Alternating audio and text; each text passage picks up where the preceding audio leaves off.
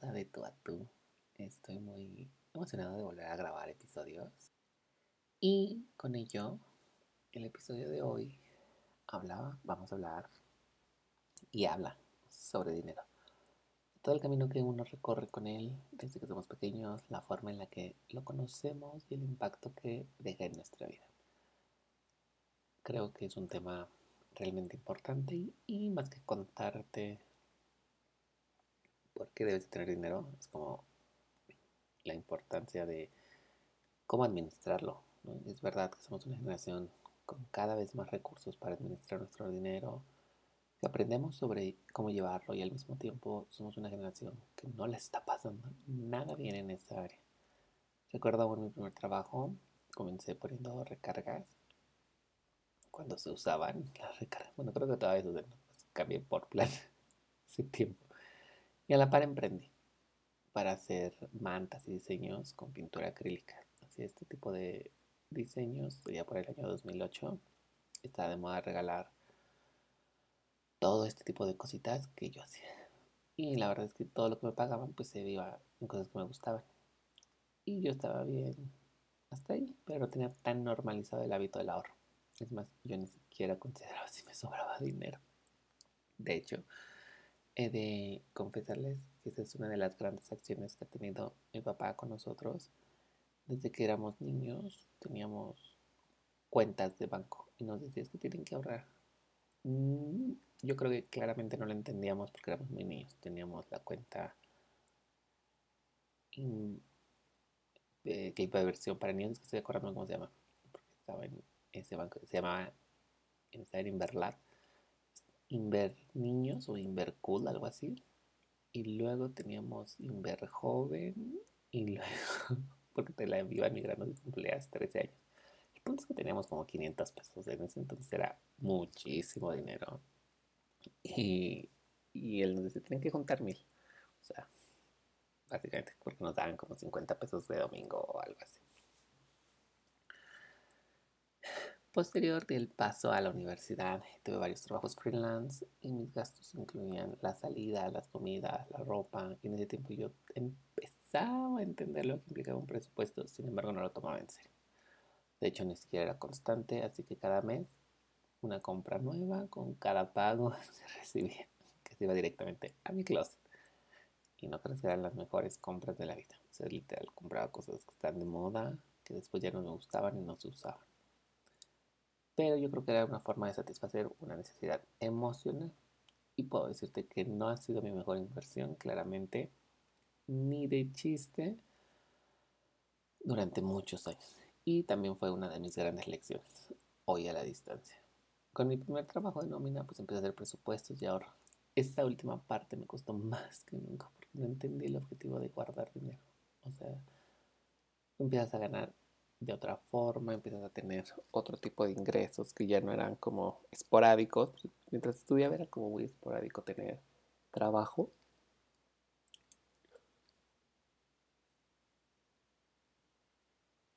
Y al final, pues todo el dinero se volvió a no al 100%, sin embargo, empecé también a preocuparme por ese objetivo que tenía, ¿no? Y eso es meta. Sin embargo, y he de confesarlo, no fue hasta que cumplí los... Yo creo que pasé los 25, ¿no? 28, 29 años. Y hoy en mis 30, que estoy empezando a entrar a las inversiones después de haber recorrido todo este camino con el dinero, mis finanzas, tropezar, caer y tener muchos raspones. Cada vez tienen más forma. Ayer justo decía un ejercicio en el coaching que estoy tomando sobre cómo se ven mis finanzas y ya no se ve en parte de la rueda de la vida, ya no se ven en cero, sino ya se ven un poquito más arriba de 6, 7. Entonces eso quiere decir que yo me siento cómodo con ello. No estoy 100% en libertad financiera, que es lo que me gustaría llegar, Sin embargo, ya tengo más control y administración sobre ellas. Y eso fue todo un proceso que no fue mágico, sino que para que sucediera ha sido un proceso de aprendizaje y enseñanza, registro, saber qué quiero a futuro para poder tenerlo más cerca. Y bueno, después de esta breve introducción muy rápida, vamos a hablar hoy de finanzas, de cómo llevarte bien con ellas en esta vida de joven adulto. No soy experto financiero y sin embargo hay cosas que me han hecho y que me han ayudado. Hay cosas que he hecho que me han ayudado eh, a empezar a tener un equilibrio y recordarte que es un área que debe de fluir en tu vida y que influye demasiado para que te permita sentirte en libertad en otras áreas. Entonces, pues bienvenido a De tú a tú. Estoy muy emocionado de compartirte todo esto porque creo que tenía que hablarlo para también darme cuenta todo lo que ha avanzado del proceso que he tenido y que nunca es tarde para poder iniciar a poner en orden eso. A mí me ha costado bastante tiempo y después de esto te voy a compartir algunos, no solamente tips, sino puntos relevantes eh, y algunas experiencias también que me han pasado. Administrando mi dinero, dándome cuenta de que pues no todo se iba en ropa. No era tan importante estar comprando la última tendencia al momento que además luego termina haciendo fast fashion o otras cositas irrelevantes. El objetivo de ponerte metas y que cada meta se ve diferente para cada persona. Eso es también muy, muy importante. Porque además también hablar de dinero luego resulta complicado a la gente. Pero en el momento en el que empiezas a hablar de dinero y que tu círculo empieza a hablar de dinero, tú te sientes como en armonía, en equilibrio y en libertad. Así que mi primer gran salto fue tomar una asesoría. Realmente yo no sabía cómo hacerlo. O sea, tenía como algunos indicios e investigaba en internet, pero no tenía esa constancia. No sabía cómo empezar a ahorrar mi dinero, no sabía cómo empezar a tener mis cuentas claras y tomar una asesoría me ayudó a identificar en qué se iba mi dinero. Y fue como ir a clases, literal. Durante tres meses tomaba una sesión al mes, casi siempre a inicio de mes o a fin de mes, eh, en donde revisábamos cada uno de mis ingresos y salidas para ir definiendo metas. Lo primero, claro, eh, liquidar cosas que eran tarjetas, etc. Y deudas que no tenían gran, gran relevancia. Sin embargo, me estaban ahorcando. Y un punto clave en este proceso fue llevar un registro de cada ingreso, salida, pago con tarjeta, efectivo, transferencia, depósito y otra forma de pago. Mm, y eso conllevaba que pudiera tener, que lo pudiera hacer con cada tarjeta, tanto crédito como débito, que pudiera tener un Excel y fue uno de mis acercamientos más eh, cercanos al Excel de manera muy, muy directa. Lo usaba para otras cosas, pero cuando te sientas a ver un Excel de tus finanzas, hay de dos. O te puedes sentir muy orgulloso o puedes llorar. Y yo lloraba. yo lloraba cada mes porque decía, güey, ¿qué gasté? O sea, ¿qué es esto? ¿Qué es esto? ¿Qué es esto? Me di cuenta de cómo mis finanzas, bueno, mis ingresos llegaban a impactar en mi vida financiera. También había un registro que yo no consideraba nunca, eran mis ingresos extra. Entonces estos ingresos extra, pues claro que daban un impacto porque tenía una cuenta de nómina, tenía una tarjeta personal, una cuenta personal y tenía una cuenta de ahorro. Yo tengo tres cuentas donde recibo eh, ingresos. Sin embargo, pues mis ingresos eh, extras yo no los contaba. Era como de, ay, esto no está en presupuestado, esto se puede ir a donde tú quieras y se puede gastar de otra forma.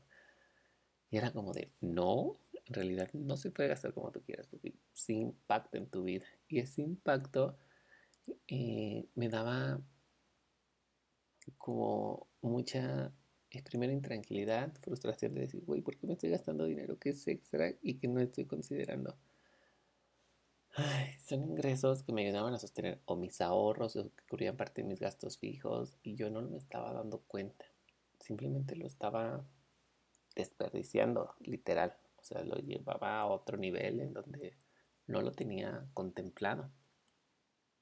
Así que haz un registro, de verdad. Te va a ayudar bastante y va a ser frustrante los primeros meses. Sin embargo, con el paso del tiempo vas a sentir cómo ese registro pues va tomando forma, lo vas adaptando y te va haciendo más consciente. Recomendación, pues hagan todos sus registros con todo lo que llevan. Ingresos, salidas, pagos en efectivo, tarjetas, transferencias, depósito. Esto les va a ayudar a tener esa perspectiva del dinero y háganlo en un Excel que puedan estar modificando. O sea, puede ser en libretita con, a la antigua, con lápiz y papel, sin embargo, hacer un registro en, el Excel es mucho más fácil porque además ya te lo suma. Yo lo tengo dividido y eso ha sido también como muy padre. Lo tengo dividido por tarjetas y hablo mucho de las tarjetas porque yo uso mucho las tarjetas. Soy una persona que casi no usa efectivo y eso también ha sido todo un tema a entender y comprender por qué tengo que tener un poco de efectivo apartado para ciertas emergencias. Y si me estás escuchando, seguramente te llega a pasar o puede ser como de broma, pero pagar el estacionamiento, el boleto del estacionamiento es un dolor de cabeza y un martirio porque a veces digo, no traigo dinero, salte antes de que sea el tiempo y ahí vas contando el tiempo o a buscar un cajero para pagar. Es un desgaste. Pero bueno, todavía estamos corrigiendo cosas.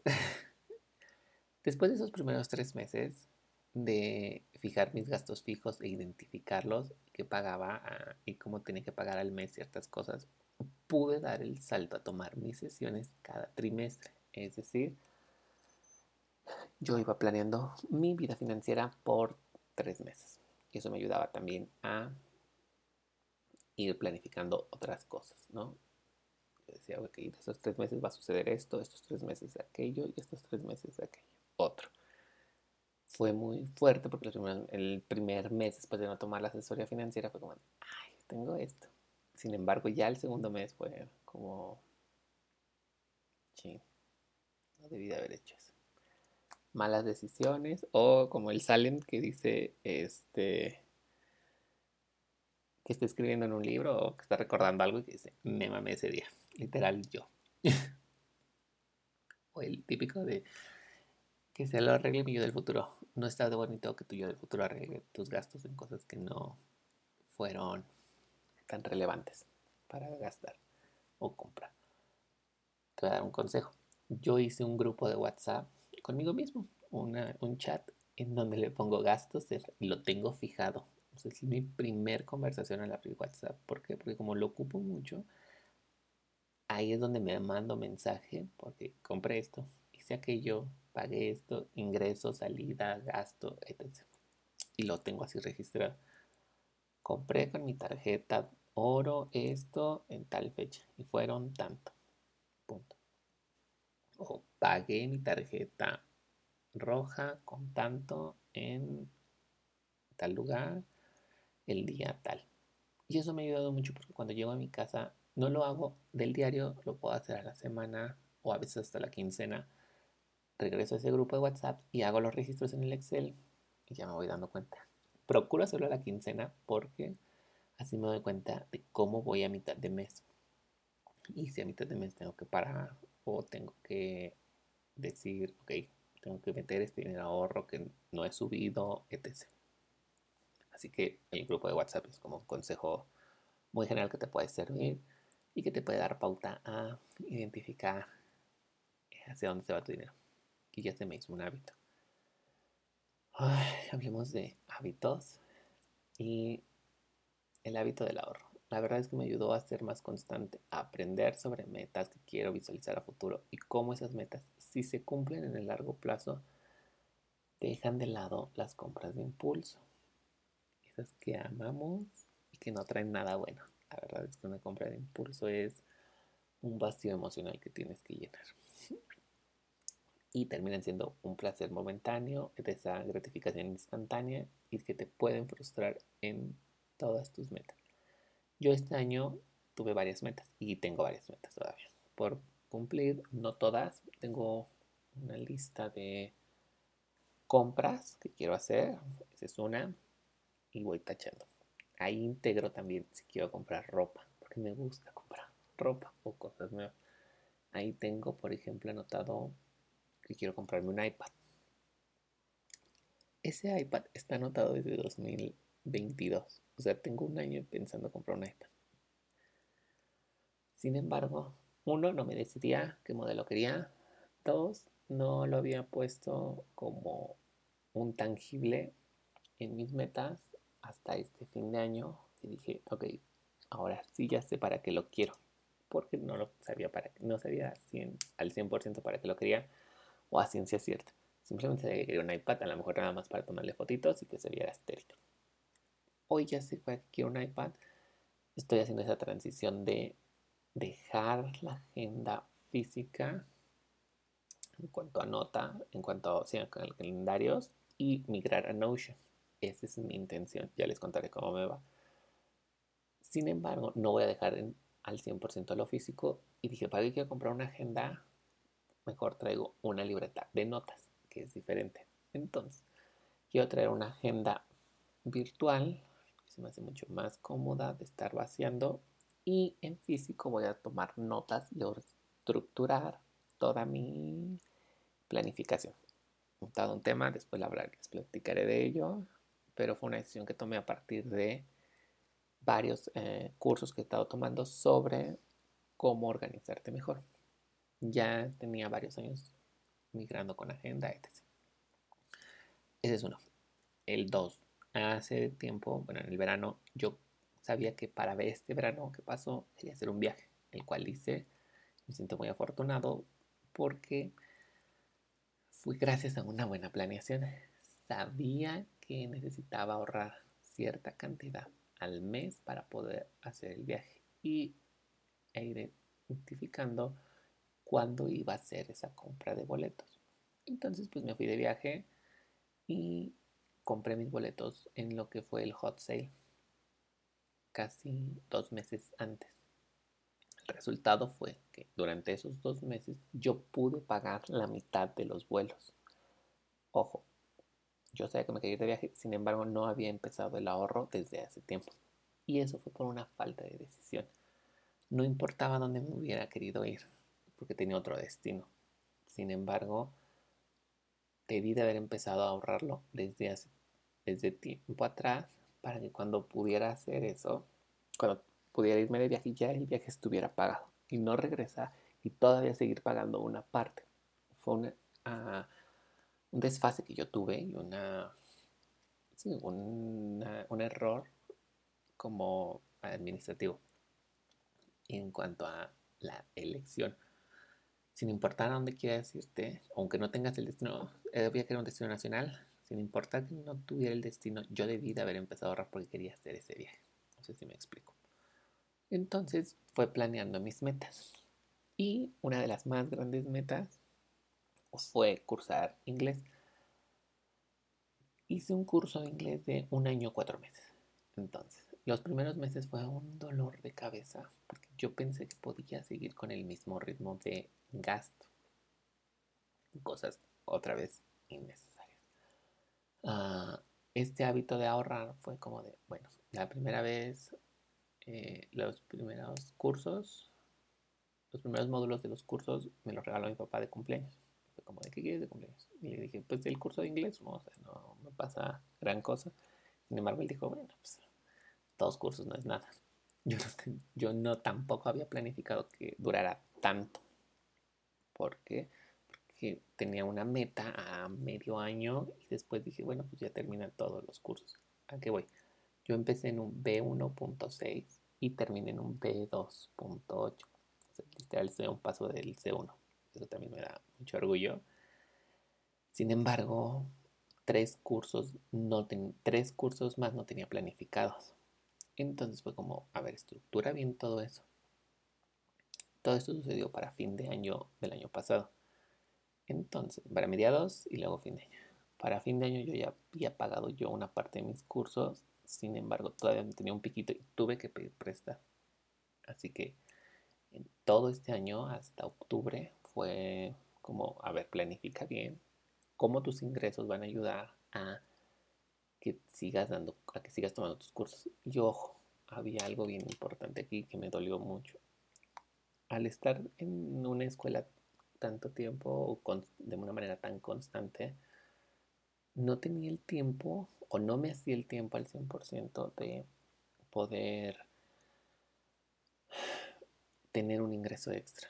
O sea, tuve que limitar algunas acciones para tener ese ingreso extra porque no me alcanzaba el tiempo o no lo supe organizar también sobre asesorías, eh, mentorías y clases que daba.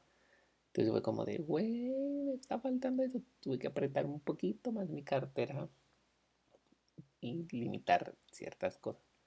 Que fue como de, oh, porque sabía que me quería de viaje. Entonces seguía, quería, y quería seguir pagando los cursos de inglés. Fue como, mm, ¿cómo le hacemos, hermano? Bueno, pues hay cosas que tienen que esperar un poco más de tiempo. Que igual por eso fui aplazando lo del iPad. Se dan cuenta cómo las metas se van relacionando. Para ir cerrando este punto, generar el hábito de ahorro me ayudó mucho sobre constancia, sobre metas y también me ayudó a plantearlas a largo plazo, a dejar de lado las compras de impulso y a sentir que estaba avanzando en mi vida, en otras áreas y también en la parte financiera.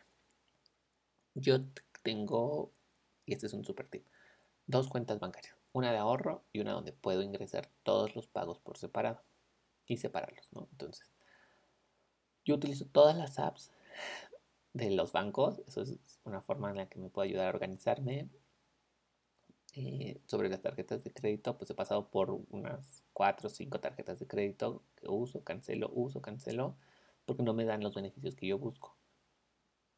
Y ellas son buenas para eh, ir entendiendo cómo funciona tu vida financiera con algo que no tienes, porque el crédito no es dinero tuyo. Cuando tú entiendes eso, que es un préstamo a corto plazo, también eso es importante. Ojo, he metido pagos a meses sin intereses, ¿sí? O a meses con intereses. Y lo recomiendo siempre y cuando sea una compra que valga la pena. Si son compras de cosas, otra vez, que son como gratificación instantánea, no. Elige mejor hacerlo a, un pago de contado o un pago en el que vayas generando un ahorro. Justo como el, el ejemplo al que me regreso, yo no he comprado el iPad a meses porque quiero juntar una parte para pagarlo y que no todo se vaya a meses. si es así, sería una parte como del 20% lo que sería meses. Y llenar ese ahorro también porque me ha ayudado a tener eh, metas más claras en el largo plazo. Y para mí ha sido también dejar de usar justo esto, ¿no? Los meses sin intereses en situaciones en donde pues, sabe que es, mejor ahorrarlo. He pasado alrededor de unas 5 o 6 tarjetas de crédito en donde he probado comisiones, beneficios y promociones. Y me di cuenta de que algo que me gustaba de algunas tarjetas era no pagar la anualidad. Prefería no pagar la anualidad de la tarjeta, pero que no me diera los beneficios de los puntos, porque pues no tenían gran caso sus beneficios. O sea, realmente había beneficios innecesarios. Había beneficios que sí tenía, que eran padres, porque me regresaban como en dinero revolvente o en forma de efectivo. Sin embargo, sus comisiones eran muy altas y no valía la pena lo que me regresaban por lo que Mm, estaba adquiriendo. O sea, pagaba más de anualidad que de los puntos que yo recibí. Entonces así que he cancelado la mayoría. Al final me quedé con tres. Tengo tres tarjetas de crédito. Una personal, una para gastos domiciliados y una para emergencias del estudio, que es como más de negocios o cuestiones profesionales. ¿no? Con esa pago todo lo que es algo que tenga que ver con cuestiones profesionales. ¿Por qué? Porque así sé hacia dónde se va el dinero. Organización mía no es la mejor y no es lo mejor, pero bueno.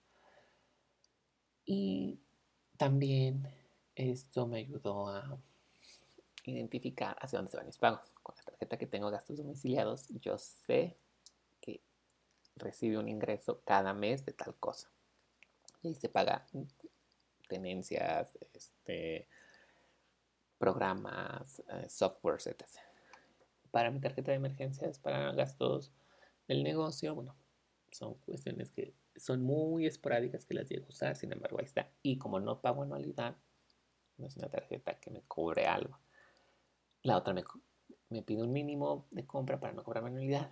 Y mi tarjeta de gastos personales, pues esa la traigo para el diario. Son cosas que tengo que estar comprando de manera constante, como gasolina, comida, un gusto, etc. Claro, a veces me llego a pasar del presupuesto cada vez menos. Sin embargo, me siento muy feliz de poder hacerlo de esta forma. Te puedo contar que empezar a organizar mis finanzas ha sido pues, un camino que empecé desde hace tres años, en 2020.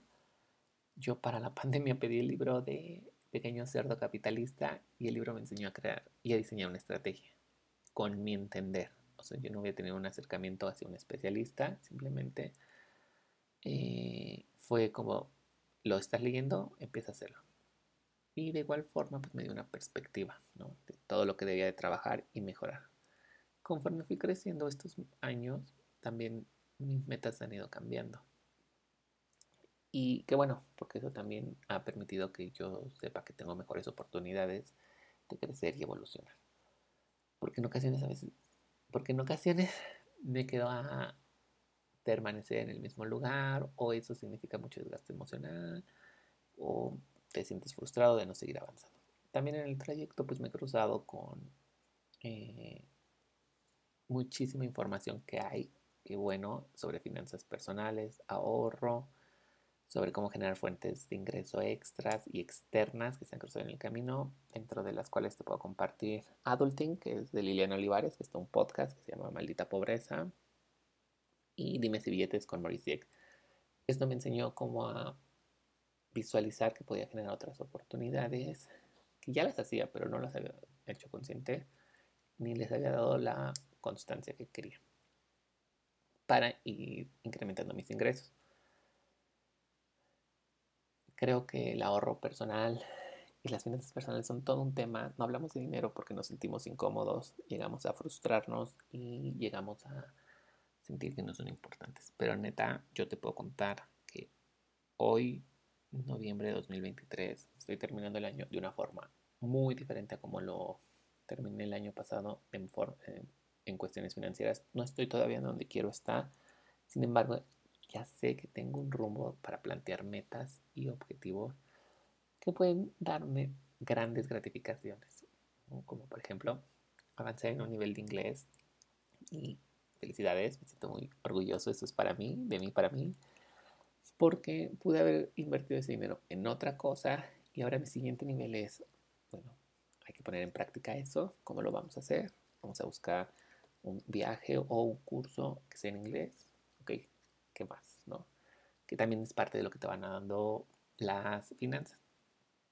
Claro, tengo otras metas, pero creo que se tienen que ver un poco más a largo plazo. Ahorita me estoy concentrando en las de corto y mediano plazo y que puedo resolver con los ingresos que tengo. Wow. Para mí, de todos los episodios que he grabado, donde intento plasmar mis experiencias y conocimientos, este ha sido el que más le he pensado porque razones de sobra tengo. O sea, puedo tener mil pensamientos, mil ideas. Sin embargo, tenía que quitarme el miedo a hablar del tema, exponer y compartir en qué etapa del viaje voy ahora también sé que estoy progresando con ello y que mis decisiones me están ayudando a elegir y hacer eh, no solamente elecciones, hacer inversiones sobre mi dinero de manera inteligente y razonada y consciente. Afortunadamente, digo afortunadamente porque es muy fuerte quitarse ese estigma, ha dejado de ser un tema tabú, lo puedo hablar y compartir si alguien o tú que estás escuchando esto se encuentra en esta situación, que trata de empezar a ser responsable, identificar esos gastos necesarios que en ocasiones son solo para impresionar a otros o que sirven para llenar vacíos emocionales en nuestra vida, todo esto yo te lo digo desde mi propia experiencia. Así que aquí vamos nuevamente a aventurarnos en un viaje aprendiendo sobre inversiones, que es mi nueva meta. Las finanzas son un ciclo. Vas teniendo subidas, bajadas, inicios, cierres de metas, entonces eso te va a ayudar a ir mejorando. ¿Es frustrante? Sí, a veces es frustrante porque quieres mucho de todo. Sin embargo, si tienes bien definida tu meta, sabes hacia dónde vas a llegar. Y bueno, la verdad es que continuar con el ahorro me va a ayudar también a mejorar otras cosas. Yo lo hice, te quiero decir algo extra. Hace dos años, un año, empecé también el reto que tienen en Adulting que hacen el año. Van ahorrando 14 pesos a la semana y es una tabla, ¿no? Como tabla. 14 es la primera semana, pero le sumas otros 14 la segunda y cada semana le vas sumando 14 a eso que ya tienes. Bueno, a eso que vas ahorrando. Entonces, 14, 28 y así. Durante las 52 semanas del año.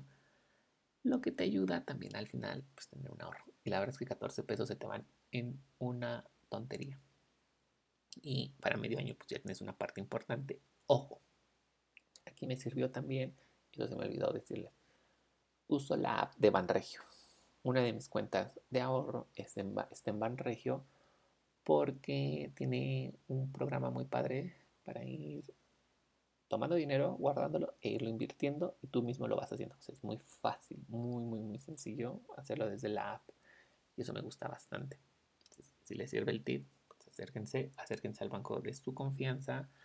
Las instituciones financieras son buenas siempre y cuando sepas mm, comunicarte, expresarles tus necesidades y saber de qué forma ellas te pueden ir guiando.